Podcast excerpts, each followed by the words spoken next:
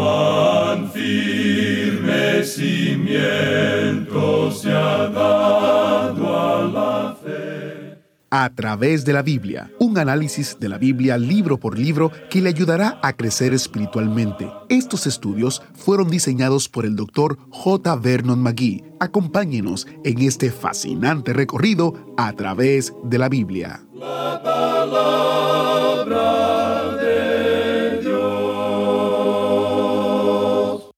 A muchos de nosotros nos gusta un buen misterio. Nos envolvemos en el suspenso, en cada ida y vuelta y preguntándonos cómo se va a resolver. Pues bien, hay un misterio en la Biblia que se va desvelando y revelando a medida que estudiamos la palabra de Dios. Pero este misterio es como ningún otro. Hoy aprenderemos cuál es ese misterio y comenzaremos a develarlo en nuestro estudio de Efesios capítulo 1, versículos del 8 al 11. ¿Está disfrutando estos estudios en Efesios? Nos encantaría escuchar lo que está aprendiendo. Mensajes de oyente como esta de una oyente del programa en inglés nos animan mucho. Ella nos dice, He estado en el autobús bíblico desde el año 2013.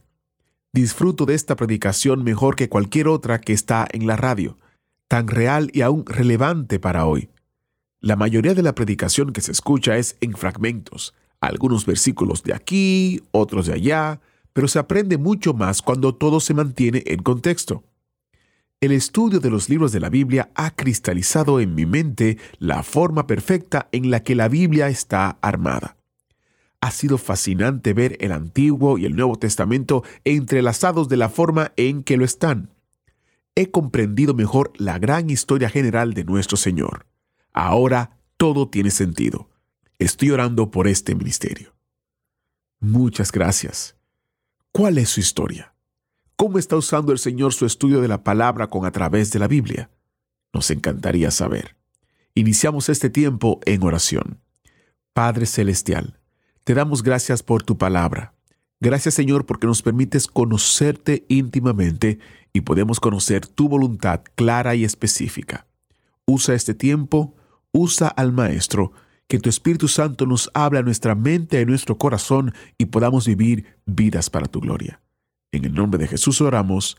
Amén. Ahora iniciamos nuestro recorrido bíblico de hoy con las enseñanzas del Dr. Magui en la voz de nuestro hermano Samuel Montoya. En este día, amigo oyente, regresamos a este maravilloso primer capítulo de la epístola a los Efesios. Este es el capítulo que muestra a la iglesia como el cuerpo de Cristo. Dios el Padre planificó la iglesia y ahora nos encontramos en una sección donde vemos que Dios el Hijo ha pagado por la iglesia. Lo primero que notamos aquí es que hemos sido redimidos por su sangre. Tenemos redención. Vimos en nuestro programa anterior que esta palabra redención era una palabra tremenda, maravillosa. Quiere decir que Él pagó un precio para poder salvarnos que nosotros éramos vendidos bajo el pecado, éramos esclavos del pecado, y Él pagó un precio y nosotros tenemos ahora perdón debido al precio que Él pagó. Y el perdón de Dios es diferente al perdón que otorga el hombre. El hombre puede perdonar hoy a otra persona de alguna deuda que aún no ha sido pagada, pero que debería haber sido pagada. Pero el perdón de Dios se basa en el hecho de que Él perdona porque la deuda del pecado ya ha sido pagada, ya ha sido cubierta el precio ha sido pagado. Cristo, por medio de su sangre, ha comprado nuestra redención. Hemos visto que esta es una redención gloriosa.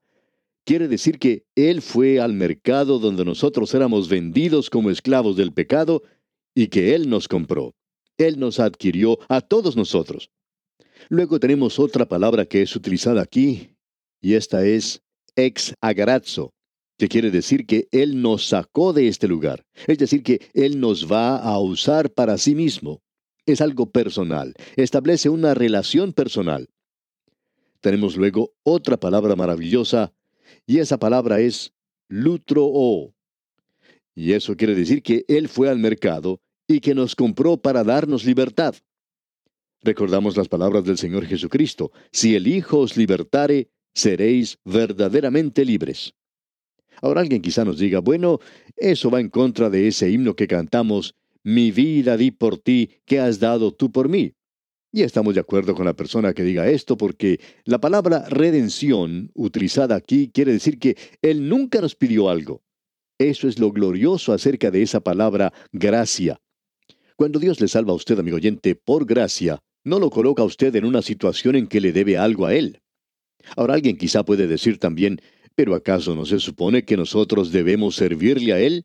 Así es, amigo oyente, pero eso está basado en otra cosa y en una relación. Y usted pregunta, ¿y cuál es esa relación? La relación que existe ahora es una relación de amor.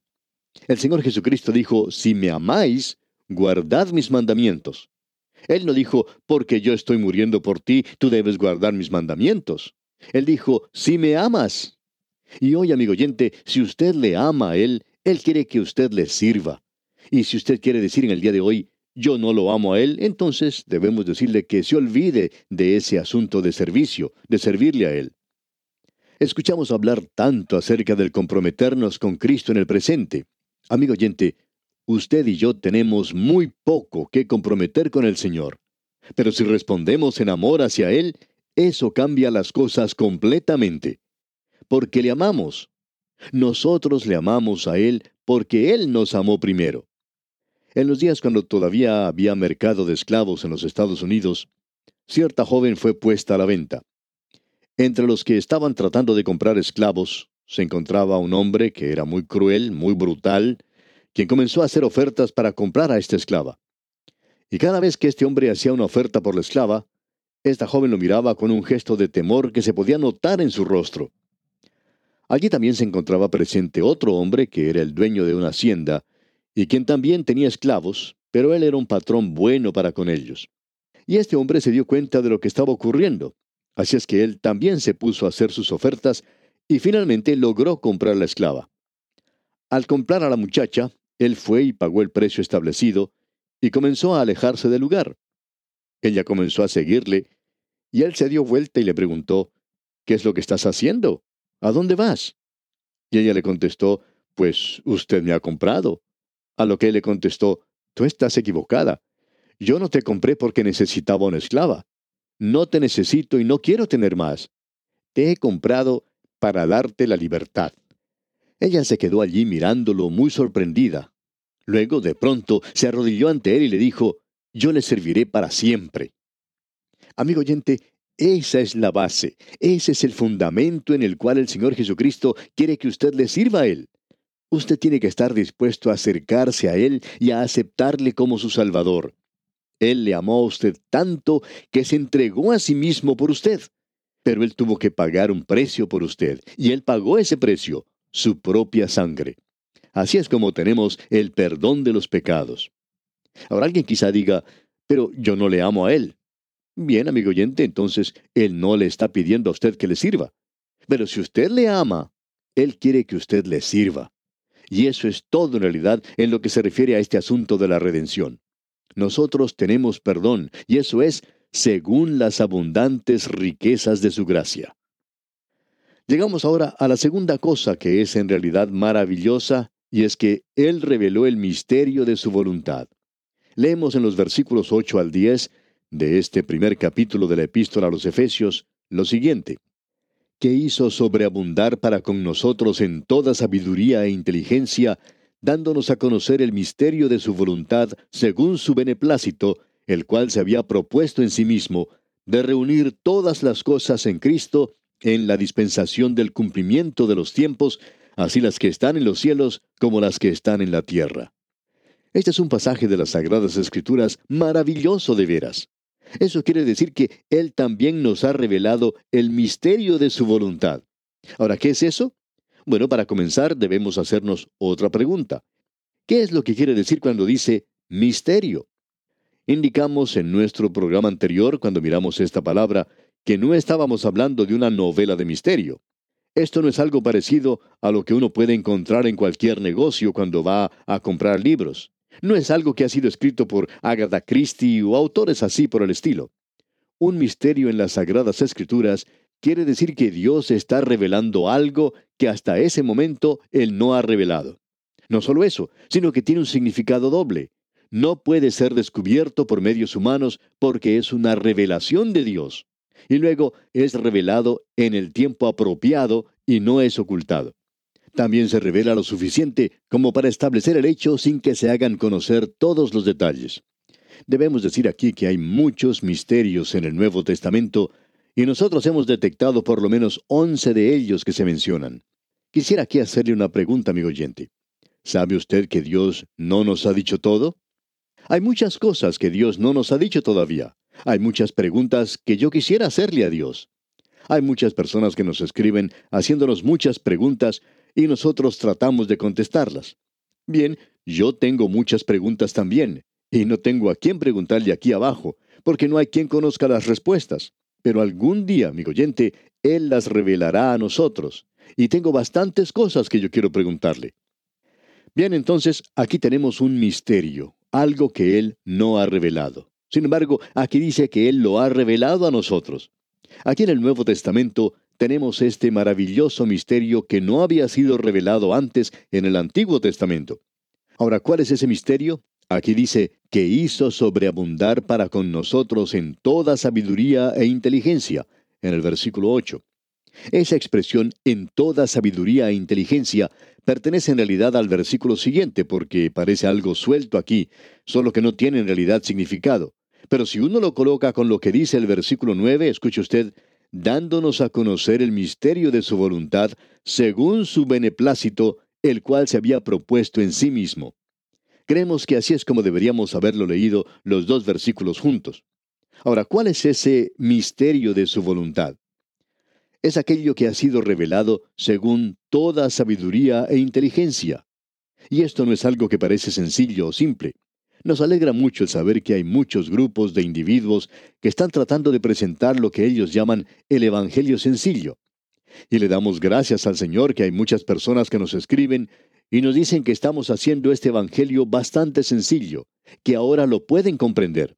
Y apreciamos mucho eso porque eso es precisamente lo que estamos tratando de hacer. Pero tenemos que decir aquí también que hay cosas que tienen suma profundidad y de sabiduría de Dios que ni usted ni yo podemos sondear. Por tanto, deberíamos tratar de traer aquí y utilizar toda la perspicacia mental que tenemos para poder tratar de comprender algo de este gran propósito de Dios y del plan de Dios. Y Dios quiere que nosotros conozcamos sobre estas cosas porque ahora este misterio ha sido revelado. ¿Cuál es ese misterio? Bueno, aquí en el versículo 10, Él dice que es en la dispensación del cumplimiento de los tiempos. Ahora esa palabra dispensación es otra hermosa palabra, así como misterio. ¿Y qué es una dispensación? Y esto ha sido mal entendido. Hay muchas personas en el presente que piensan que es una mala palabra, pero en realidad no lo es. Es una gran palabra. Y la Biblia nos enseña lo que es dispensación. Quizá esto sea algo nuevo para usted porque es algo que aún nuestros hermanos dispensacionalistas no lo dicen. Uno de los maestros de la Biblia más destacados dijo en el pasado, yo nunca uso esa palabra porque es una palabra que es odiada. Bueno, hay muchas palabras que son odiadas. Sangre es una de las palabras que no le gusta al mundo tampoco. Y redención es otra palabra que tampoco es muy popular. ¿Y la cruz? Bueno, Pablo nos dice que es tropiezo. No queremos aumentar esto demasiado, pero ciertamente no lo deberíamos ignorar. Así es que no ignoremos lo que tenemos ante nosotros. En primer lugar, quisiéramos decir que la dispensación no es un período de tiempo. Aquí es donde dispensación es algo diferente a la palabra época escuchamos hablar acerca de la época o período de la gran gracia. Bueno, debemos decir aquí que ese es un período de tiempo. Pero ahora la dispensación es algo completamente diferente. Y esta palabra ha sido traducida de diversas formas. Por ejemplo, ha sido llamada en ciertos lugares mayordomía. En otras partes ha sido llamada orden. También ha sido llamada administración. Bueno, aquí tenemos entonces dispensación. ¿Qué significa esa palabra? No vamos a presentar aquí una palabra en griego, sino que vamos a usar una palabra en castellano que es algo muy similar. Y esa es la palabra economía. En el presente, la economía es la forma de hacer las cosas. Es un sistema que se utiliza. Estamos seguros de que usted ha escuchado que en los colegios se les enseña a las niñas especialmente economía doméstica. Bueno, ¿Qué es la economía doméstica? Es la forma de hacer las cosas en el hogar. Es decir, que uno planea, por ejemplo, las comidas que va a tener hoy, las que tendrá en la cena del día de mañana y lo que va a hacer más adelante. Y al planear las cosas así, el ama de casa compra lo que va a necesitar para esas comidas, para tenerlas a mano cuando sea necesario. El ama de casa establece cierto orden para utilizar estas cosas, y es así como ella hace las cosas en el hogar. También debemos decir que hay economía política. Ahora, eso es otra cosa. Eso también es enseñado en nuestras universidades en el presente, digamos de paso. Hay muchos jóvenes que entran a ese campo de estudios y desafortunadamente allí es donde encontramos a los elementos radicales, ya que a ellos les agrada mucho entrar a este campo de la economía política. Así es como se hacen las cosas en el gobierno, la forma de hacer las cosas en la nación, y no sé qué más. Ahora, si usted viaja a un país como Inglaterra, por ejemplo, pronto se da cuenta que el tráfico tiene preferencia en la mano izquierda y no en la derecha, como en la mayoría de las naciones. Así es que si usted se sube a un taxi, puede ver que los otros automóviles se le aproximan a uno por el lado que no corresponde, por lo menos en su país. Sin embargo, en Inglaterra eso es algo correcto. Esa es la forma de hacer las cosas que tienen los ingleses. Eso es economía política. Ahora, ¿qué es una dispensación? Bien, una dispensación es la forma en que Dios hace las cosas en cierta época en particular. Es la manera que Dios tiene de hacer las cosas. Por ejemplo, Dios trató a Adán de una forma diferente a la que nos está tratando a usted y a mí hoy. De seguro que el amilenario más fogoso puede comprender que el jardín del Edén era algo muy diferente a lo que encontramos hoy en nuestros países. Existía entonces una situación muy diferente en el jardín de Edén a lo que existe hoy, y Dios estaba tratando con Adán de una forma completamente diferente a la que Él trata con nosotros en el presente.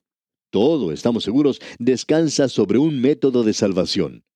Dios nunca ha tenido más que un solo método para salvar a la gente. Pero la forma de hacer las cosas y el hombre bajo ese sistema siempre ha sido diferente. Abraham ofreció un cordero a Dios, también lo hizo Abel, y Dios dijo que eso estaba bien hecho. Pero esperamos que usted, amigo oyente, no haga eso este domingo en su iglesia, ya que esa no es la forma de acercarse a Dios en el presente. Usted se puede dar cuenta de eso. Usted está ahora bajo una economía diferente, digamos.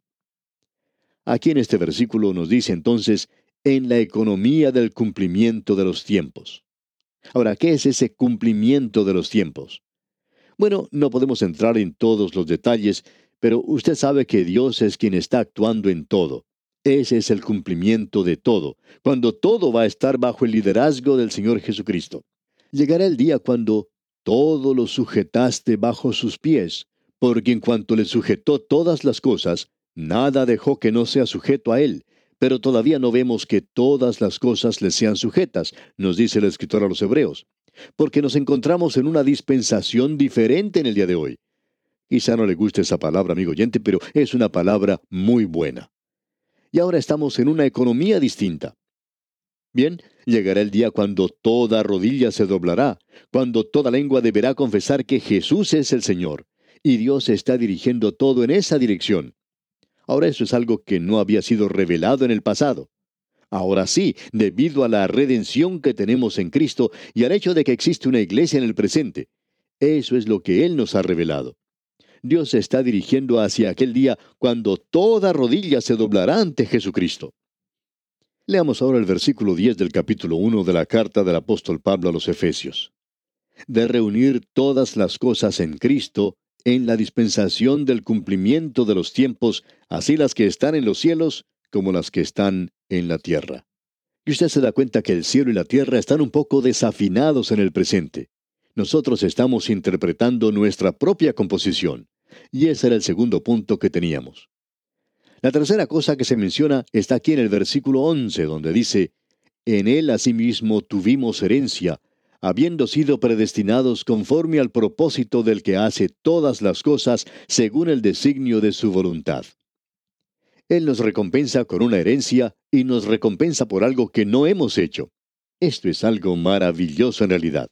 Permítanos dirigir su atención a lo que dice aquí, y esto es algo maravilloso en realidad. Dice, en él asimismo tuvimos herencia. En el plan y propósito completo de Dios, Los creyentes tienen una parte. Ellos van a heredar con Cristo, y van a heredar con Cristo porque ellos están en Cristo.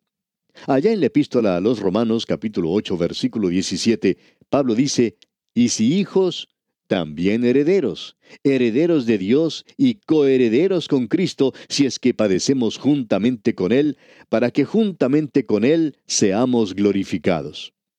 Luego en su primera epístola a los Corintios capítulo 3, versículos 21 al 23 dice, Así que ninguno se gloríe en los hombres, porque todo es vuestro, sea Pablo, sea Apolos, sea Cefas, sea el mundo, sea la vida, sea la muerte, sea lo presente, sea lo porvenir, todo es vuestro y vosotros de Cristo y Cristo de Dios. Esa es una declaración tremenda la que hace Dios. No podemos comprenderlo todo, pero nos levanta del lugar en donde estamos sentados y nos hace elevar hasta el mismo cielo. Amigo oyente, todo es mío. Cristo me pertenece a mí. Pablo me pertenece a mí. Aún la muerte misma me pertenece. Todo es mío. Y es así porque Él me lo ha dado será una gran experiencia porque Cristo es mío y Dios es mío. Amigo oyente, nos damos cuenta de lo maravilloso que esto es. Yo no sé cómo se siente usted, amigo, pero yo tengo ganas de gritar, ya que esto es tan maravilloso. Todo lo que Él ha hecho por nosotros aquí. Él ha predestinado todo esto, Él lo ha determinado. Usted se da cuenta que la predestinación siempre se refiere a los salvos. Dios nunca predestinó a una persona para que se perdiera pero Él nos predestinó para que recibamos una herencia. Y si Él no la hubiera predestinado para mí, yo no la podría recibir, porque es una recompensa que yo no merezco. Esta es la voluntad de Dios, y esa es la única base en la cual se realiza todo esto. Y es bueno, y está correcto, y es lo mejor. ¿Por qué? Porque ese era el propósito de Dios, amigo oyente, y usted no puede tener nada mejor que eso. Estas tres cosas que Cristo ha hecho por nosotros son maravillosas. Él pagó por la iglesia y yo le pertenezco a Él porque Él pagó el precio. Qué hermoso es esto, yo no puedo perder. Y llegamos ahora a la última cosa, y por supuesto solo podemos mencionarla porque ya el tiempo se nos acaba. Vamos a ver ahora qué es lo que hace el Espíritu Santo. Dios el Espíritu Santo protege a la iglesia. Dios el Padre planificó la iglesia. Dios el Hijo pagó por la iglesia. Debemos decir que la iglesia es algo muy importante para Él en el presente. Estos pequeños planos que los hombres hacen aquí abajo no son importantes. Pensamos que sí lo son en cierta manera. Los hombres corren de un lado para otro con planes para este mundo en el presente y ellos ni siquiera van a estar aquí dentro de cien años. Esta multitud de hoy habrá desaparecido, pero los grandes planes de Dios serán llevados a cabo. Démosle gracias a Dios por esto. Y aquí, amigo oyente, vamos a detenernos por hoy. Le invitamos para nuestro próximo programa, cuando proseguiremos con este interesante estudio de la carta del apóstol Pablo a los Efesios. Mientras tanto, oramos que Dios continúe bendiciendo su vida en todo instante. Agradecemos que nos acompañara en el estudio de hoy. Le invitamos a que visite nuestro sitio en internet a través de la biblia.org. Ahí puede suscribirse para recibir las notas y bosquejos de lo que estamos estudiando y noticias del ministerio. También encontrará la variedad de libros y materiales gratuitos que tenemos para usted. El sitio es a través de la biblia.org. Todo lo que hacemos es posible gracias al Señor y a personas como usted que se unen a nosotros en la obra de llevar la palabra entera al mundo entero. A través de la Biblia es una producción de Radio Transmundial.